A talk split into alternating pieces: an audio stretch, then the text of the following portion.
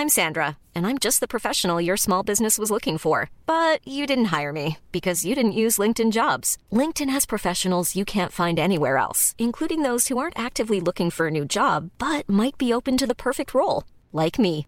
In a given month, over 70% of LinkedIn users don't visit other leading job sites. So if you're not looking on LinkedIn, you'll miss out on great candidates like Sandra. Start hiring professionals like a professional. Post your free job on linkedin.com/people today. Millions of people have lost weight with personalized plans from Noom, like Evan, who can't stand salads and still lost 50 pounds. Salads generally for most people are the easy button, right? For me, that wasn't an option. I never really was a salad guy. That's just not who I am. But Noom worked for me. Get your personalized plan today at Noom.com. Real Noom user compensated to provide their story. In four weeks, the typical Noom user can expect to lose one to two pounds per week. Individual results may vary.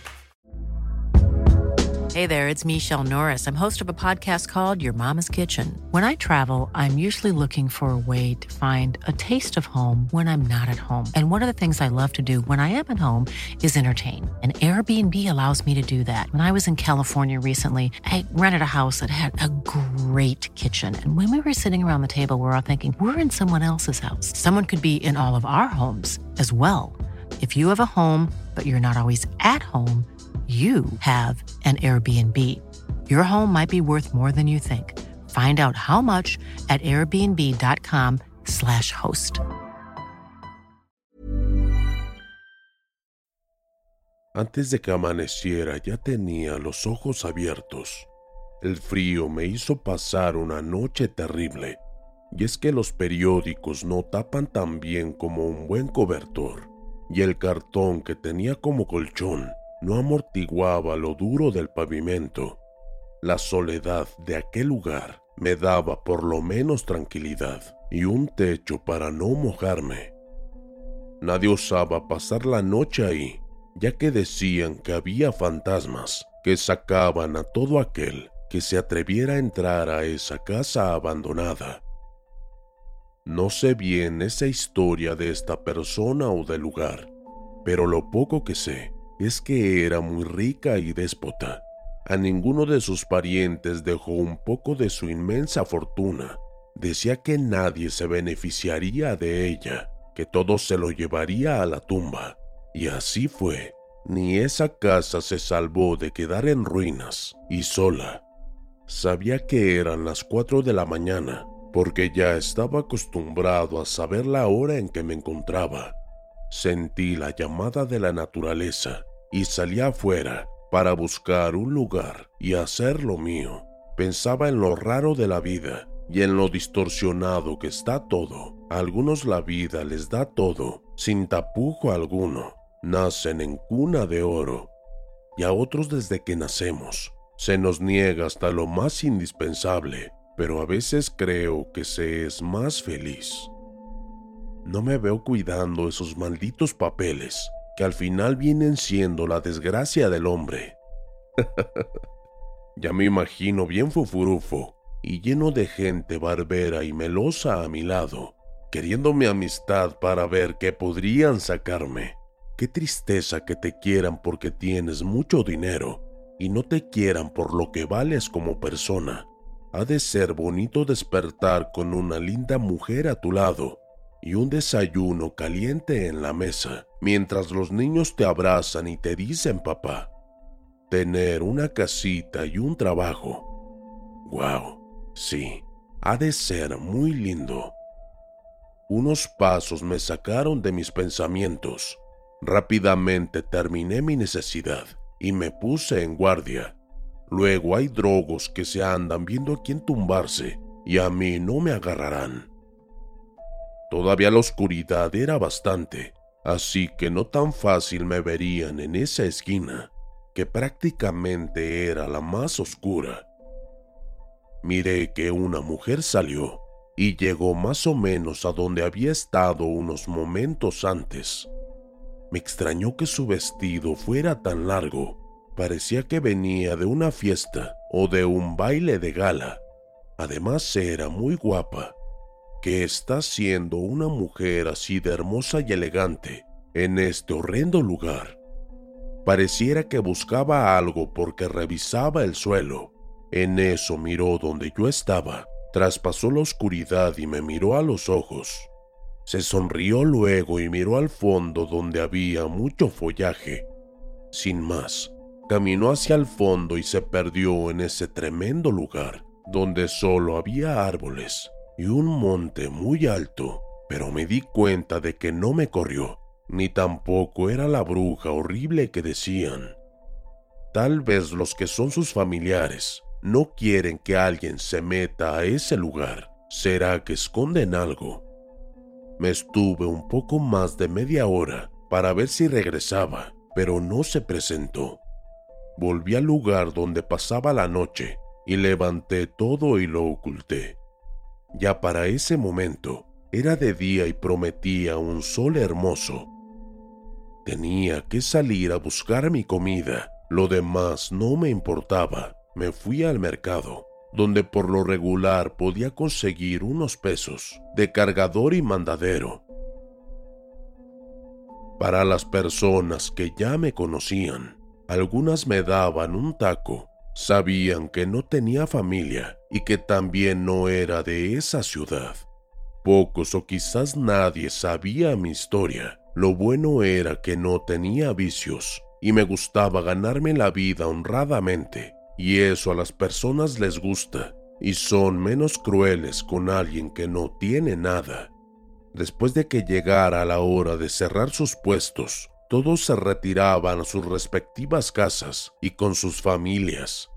Ya ahí nadie se preocupaba por mí, nadie me decía dónde me quedaba o qué podría cenar, y eso en lo personal me dolía, aunque ya estaba acostumbrado a eso, pero no dejaba de doler. Con los pesos que ganaba me compraba leche y algún pan que disfrutaba en ese lugar donde ya tenía unos meses de estar ahí. Salí de la panadería y me encaminé para mi hogar. A dos casas antes de llegar al lugar, me encontré con una niña de seis años de edad que estaba sentada en el quicio de una puerta llorando. La verdad no me agrada que los niños lloren, me recuerda tantas cosas tristes. Así que me detuve y le pregunté qué le pasaba y si podía ayudarle en algo. Ella levantó su rostro que noté que estaba bañado en llanto y me contestó que buscaba a su mamá, que tenía tiempo de que la estaba buscando. Yo le dije que si quería podía llevarla a su casa, que nada más me dijera la dirección y el nombre de su mamá. Ella volvió a mirarme y me contestó que no sabía la dirección, pero que su mamá se llamaba Cassandra. Ese nombre me había sonado algo conocido, pero no recordé de inmediato su proceder. Así que le dije que si quería podría llevarla a la policía, y de ahí ellos se encargarían a buscar a su mamá y su casa. La niña se levantó y se abrazó a mis piernas. Una corriente eléctrica recorrió mi cuerpo ya hacía muchos años que nadie me había abrazado, y menos así.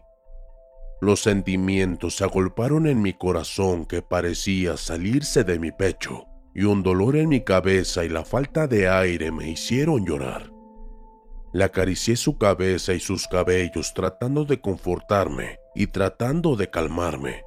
Me asombré porque creí que ya no tenía lágrimas, pero esa niña me había removido hasta lo más sensible de mi ser. Ella dio dos pasos atrás y me miró de nuevo levantando su carita y me dijo, Por favor, no me lleves con la policía. Ellos me han tratado muy mal. Me encierran y mienten diciéndome que pronto traerán a mi mamita y ella nunca llega. Por eso no deseo estar con ellos. Tú podrías ayudarme. Tú podrías buscar a mi mamita llévame contigo y la buscaremos juntos. Su mirada y esa manera de pedir las cosas me hicieron cometer el error de aceptar su ansiosa petición. Me incliné y la miré de frente. Era una niña muy linda, de rasgos muy finos, sus ojos color verde esmeralda, sus cabellos largos y de color trigueño. Traía un vestido de antes, blanco, largo y viejo. sus pies descalzos y sucios. Mi niña, no tengo corazón para dejarte sola aquí y de llevarte donde no quieres estar, pero yo no soy una persona adinerada. También ando por la vida sin nadie, aunque la diferencia es que tú sí tienes a tu mamita y yo no. Yo ya no tengo a nadie, pero mira, yo me estoy quedando en la casa que está en la esquina. Si deseas y quieres, vamos y te quedas ahí conmigo. Comemos un pan con leche y ya mañana temprano buscamos a tu mamita. ¿Qué te parece? Ella me regaló la más hermosa de las sonrisas y me abrazó fuerte. Dios sabe que en mi corazón había brotado el más puro amor, el cual sin miramientos la entregaría a esa pequeña niña y haría lo posible por entregársela a su madre. Me levanté y la tomé de la mano y nos dirigimos a esa vieja casa, donde una historia bella y dolorosa se escribiría. Al llegar al frente de esa casa, para calmarle un poco le dije que ahí vivía y que no tuviera miedo, que yo la cuidaría. Me miró y me sonrió sin decir nada más, y entramos al lugar. Mira, mija, espera, voy a arreglar donde dormirás. Está bien. Mientras sacaba los cartones de donde los había escondido, le hacía conversación. Sabes, olvidé decirte mi nombre y preguntarte el tuyo. Empecemos con eso. Mi nombre es Jorge y es un gusto conocerte y saludarte. ¿Cuál es el tuyo? La niña me miró. Sus ojos brillaban de una manera muy intensa y me dijo, mi nombre es Cassandra, como mi madre. Qué lindo nombre tienen. Sabes, mi madre se llamaba Irania y el de mi padre no lo supe porque ya no lo conocí. Ella seguía observándome hasta que terminé de arreglar el lugar. Mira, aquí dormirás. No será muy cómodo, pero no pasarás frío. Yo dormiré al otro lado. Vamos a cenar y después a dormir. Ok. Con un movimiento afirmativo de su cabeza le entregué un vaso lleno de leche y un pan que tomó y devoró con ansias. La observé y esperé para que terminara, para ofrecerle más leche y otro pan, los cuales se comió y bebió. Tenía mucha hambre y me sentí contento de poder apaciguar esa inmensa hambre. Sabía que me quedaría sin cenar esa noche, pero ¿qué importaba? Ahora lo importante era ella. Mañana la llevaría a la comandancia y le entregaría para que buscaran a su mamá. Yo no tenía los medios ni las fuerzas para poder lograr encontrar a esa persona. Hubo unas preguntas que me sacudieron. Tuve que cambiar de parecer. Dime, Jorge, ¿por qué no quieres ayudarme a encontrar a mi mami yo sé que tú eres buena persona. Tus ojos me dicen que has sufrido mucho y que no te gusta ver sufrir a nadie, y menos a los niños. Sabes, me gustaría saber tu historia. ¿Podrías platicármela? Muy, pero muy asombrado al ver cómo había adivinado mis pensamientos. Eso no podría ser. Tal vez otras personas la quisieron ayudar, pero llevándola a una comandancia, y ella tal vez sospeche que yo también haré lo mismo, y por eso adivinó. Cassandra, por favor, no pienses eso. Claro que te ayudaré a buscar a tu mamá. Y por favor, lo que me pides es muy duro para mí, y creo que no es muy agradable que una niña como tú lo sepa. ¿Por qué, Jorge? ¿Acaso te avergüenza? ¿O qué es lo que sería desagradable para mí? No te preocupes, que a mi edad he visto y escuchado cosas que no creerías. Además, no puedo dormir, y tal vez me ayude tu historia a conciliar el sueño. Su sonrisa me desarmó y acepté platicarle mi vida. De acuerdo, Iniciaré diciendo que yo no soy de esta ciudad. Vengo de un pueblo cerca de las montañas, llamado Cerro Azul. Y donde había pueblos, las casas también estaban alejadas. No gustaba entre la gente que nadie molestara a nadie, y por eso su alejamiento. Me crié con mis abuelos y mi madre. La casa donde viví mi infancia fue hecha de madera y troncos. No conocí a mi padre, ya que antes de que yo naciera él se fue Jamás supe de él. Desde muy pequeño empecé a trabajar. Mi abuelo era muy rudo conmigo y mi madre. La golpeaba diciéndole muchas cosas feas acerca de mi padre y de mí. Sentía que mi abuelo me odiaba. Nunca supe de un abrazo o un beso de él. Mi madre me abrazaba y trataba de darme amor, a su pobre manera. La abuela era una mujer amargada y seria, también nunca me dio un beso o algún abrazo. Todo era trabajar, golpes y humillaciones. Así crecí hasta los 12 años. No sabía de autos o máquinas. Todo eran mulas, caballos y animales del monte. Miraba los aviones volar por esos cielos azules y limpios y me preguntaba cómo era que eso volara. Un día regresé con los animales ya de noche para encerrarlos y escuché unos gritos. Era mi madre que gritaba auxilio. Corrí como loco hacia donde provenían los gritos y vi a mi abuelo cómo golpeaba a mi mamá. Me cegué de ira y corrí tras él, tumbándolo con tan mala suerte que al caer se golpeó con una roca en la cabeza y murió. Noté que no se movía y que había quedado muy quieto y flácido, así como los animales que ya muertos los levantas. El miedo acudió a mí como si fuera una garra gigante, atrapándome y dejándome sin voluntad propia. Mi madre me sacó de mi desmayo emocional y me regresó a los hechos, donde estaba tirado mi abuelo y yo casi encima de él. Jorge, ¿qué hiciste, hijo? Era tu abuelo. Con mucho dolor le contesté. Lo que tenía que hacer hace mucho, mamá. Él no tenía derecho de hacer lo que hacía, y menos contigo que eres su hija.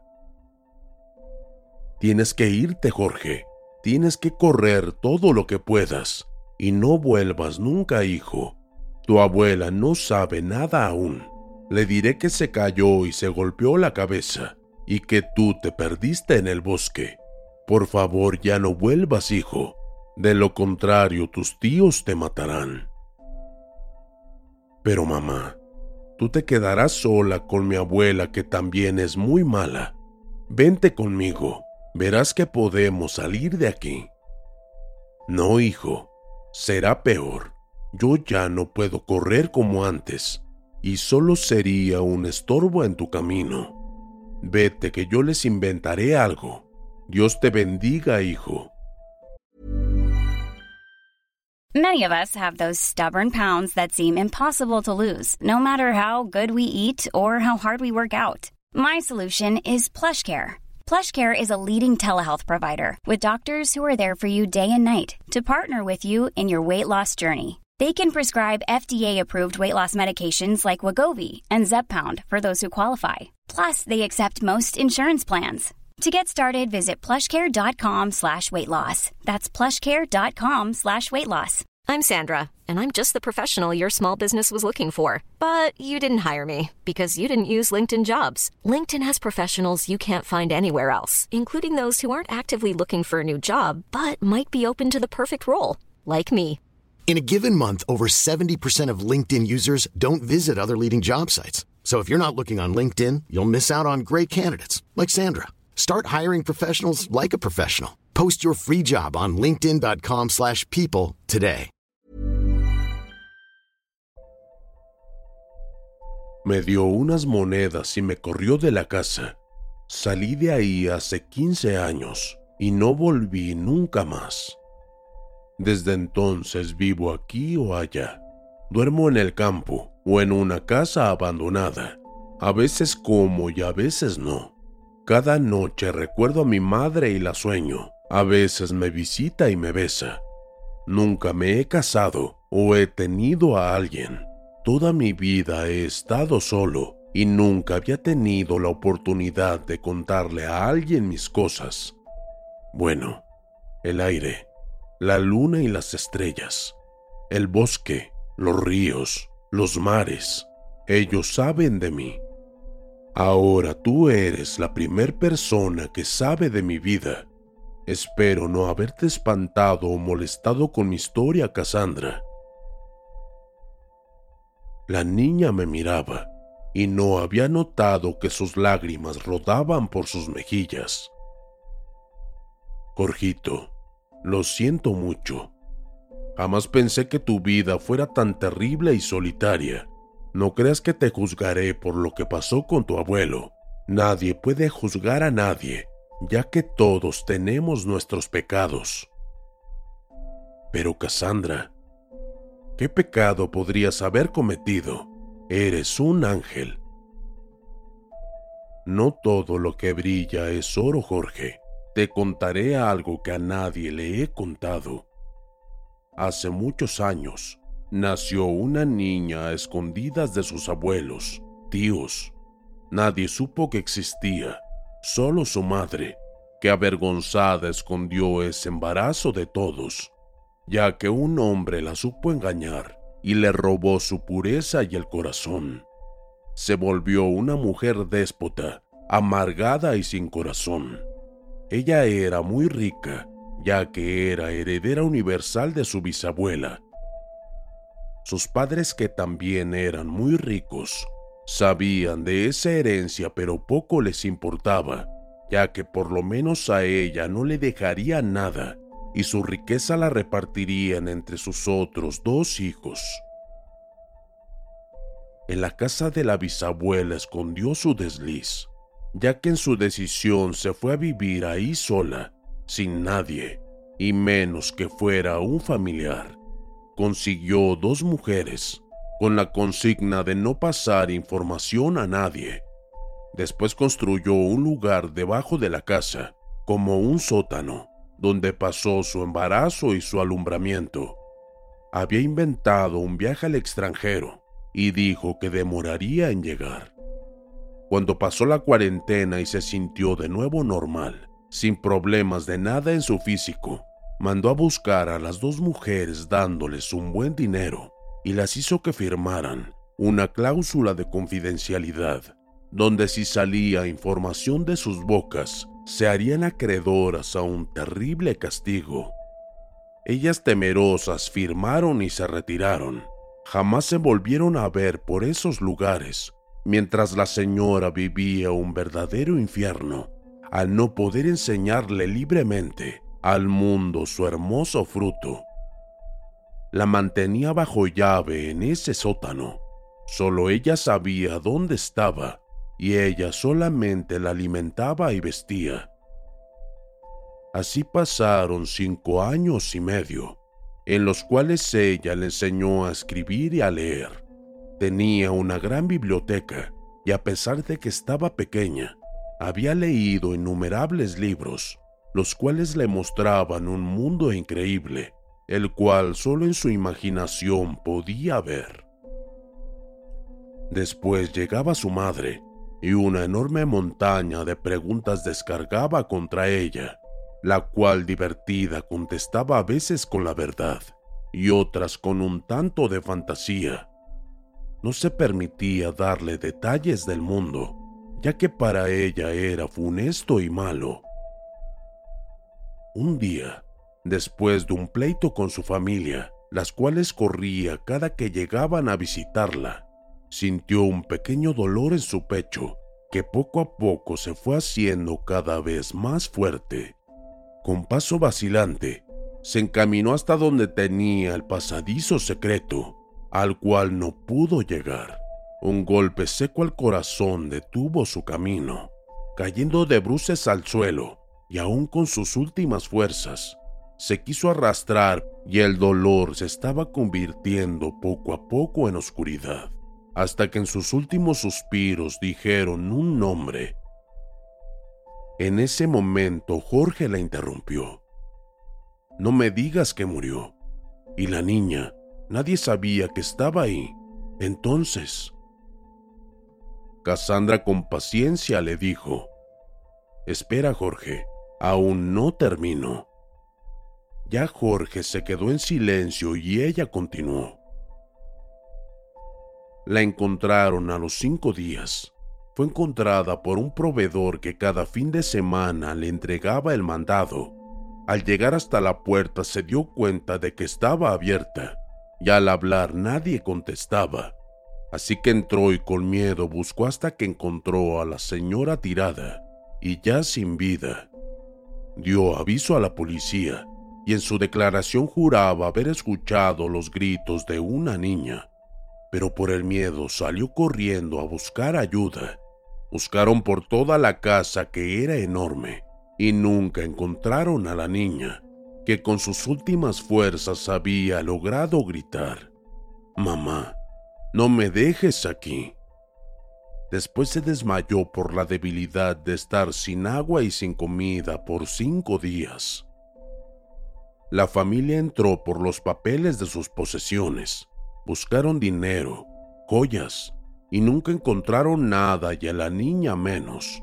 Ella quedó encerrada sin esperanza de salir de ahí. Murió sin saber por qué nunca su madre la sacó fuera de ahí. Sin conocer a más nadie, solo la soledad la acompañó hasta la muerte. ¿De qué sirvió tener toda esa fortuna de su madre a su disposición, todas esas joyas, si no tenían el poder de sacarla de ahí? Quedó en silencio un momento y después continuó. Dime algo, Jorge. ¿Qué harías si te dijera que podrías tener todo ese dinero, las joyas y las demás posesiones? Si tan solo buscaras la tumba de esa niña y la sacarías y la enterrarías con su madre. Jorge, con los ojos desmesurados, abiertos a más no poder, miraba a la niña presintiendo que algo sumamente horroroso iba a pasar ahí. Con lentitud y miedo preguntó, Dime el nombre de la niña. La niña de carita hermosa dijo, Cassandra.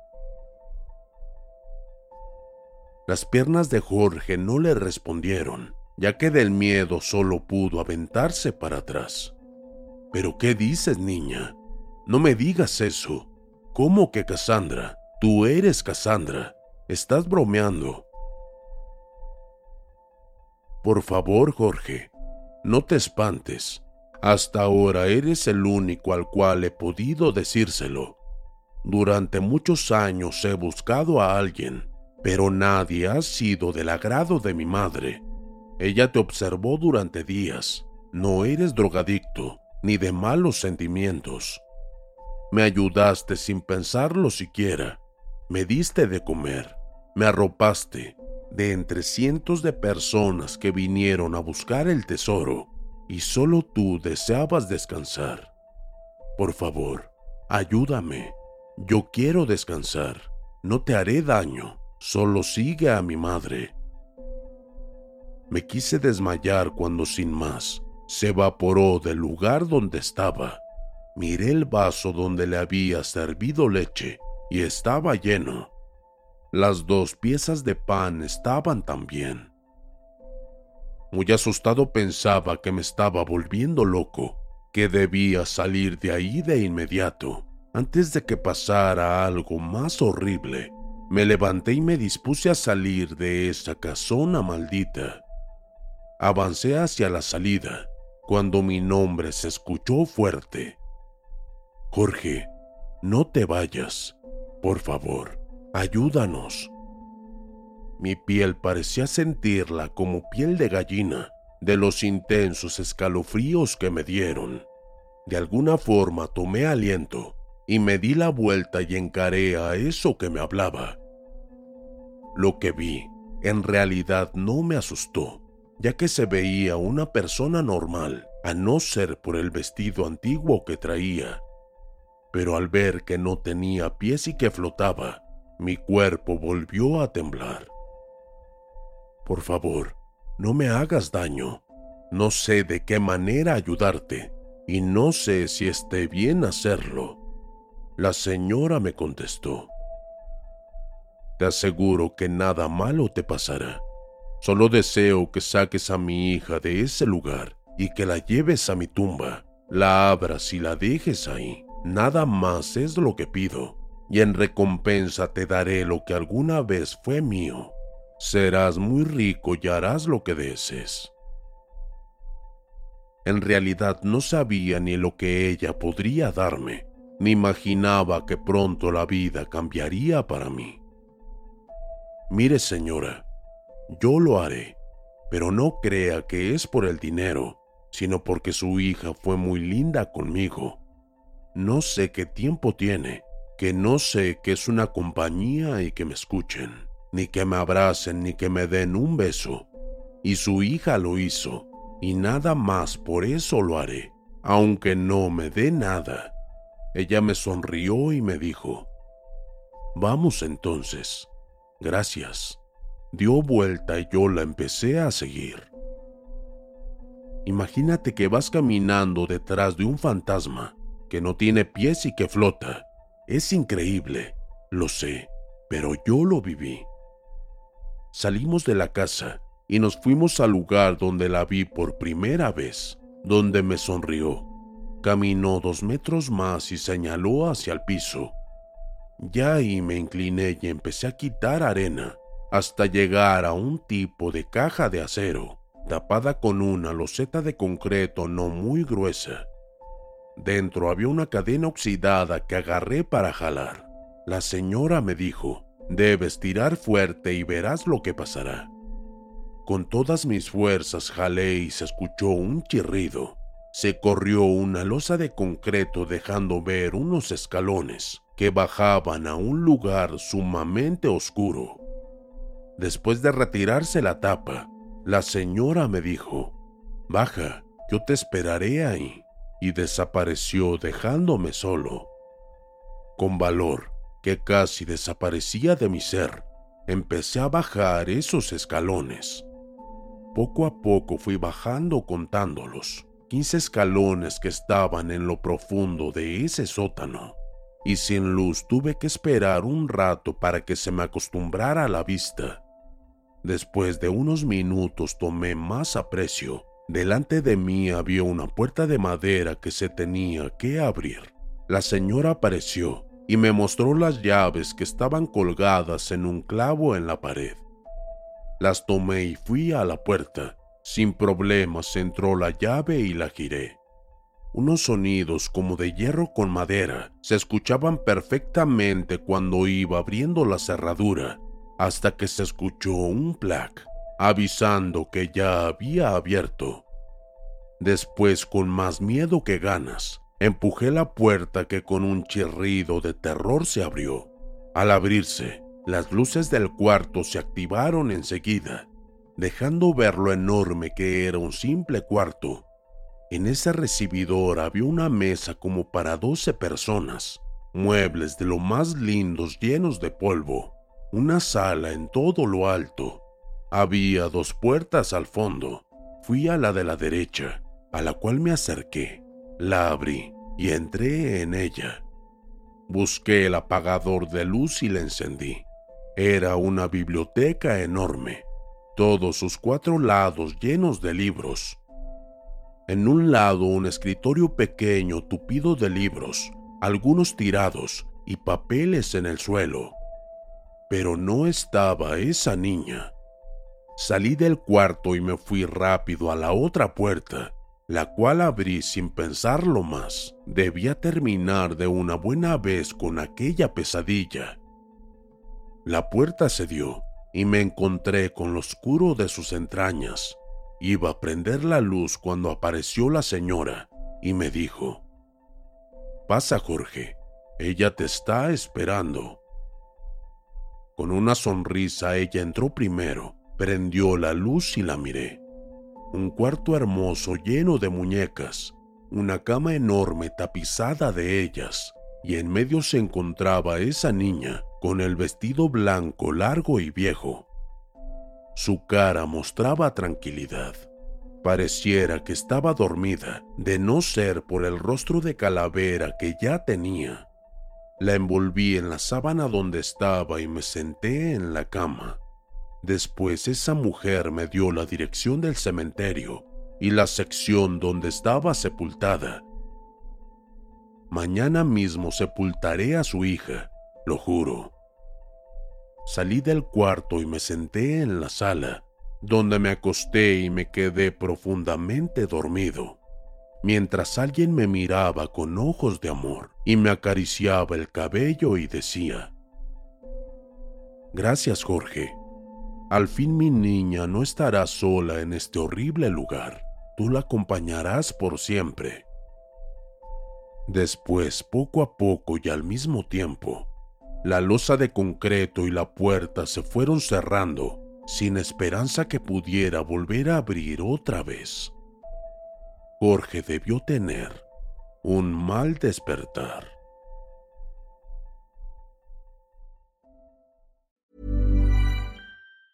Planning for your next trip? Elevate your travel style with Quince. Quince has all the jet setting essentials you'll want for your next getaway, like European linen, premium luggage options, buttery soft Italian leather bags, and so much more. And it's all priced at 50 to 80% less than similar brands. Plus, Quince only works with factories that use safe and ethical manufacturing practices. Pack your bags with high-quality essentials you'll be wearing for vacations to come with Quince. Go to quince.com slash trip for free shipping and 365-day returns.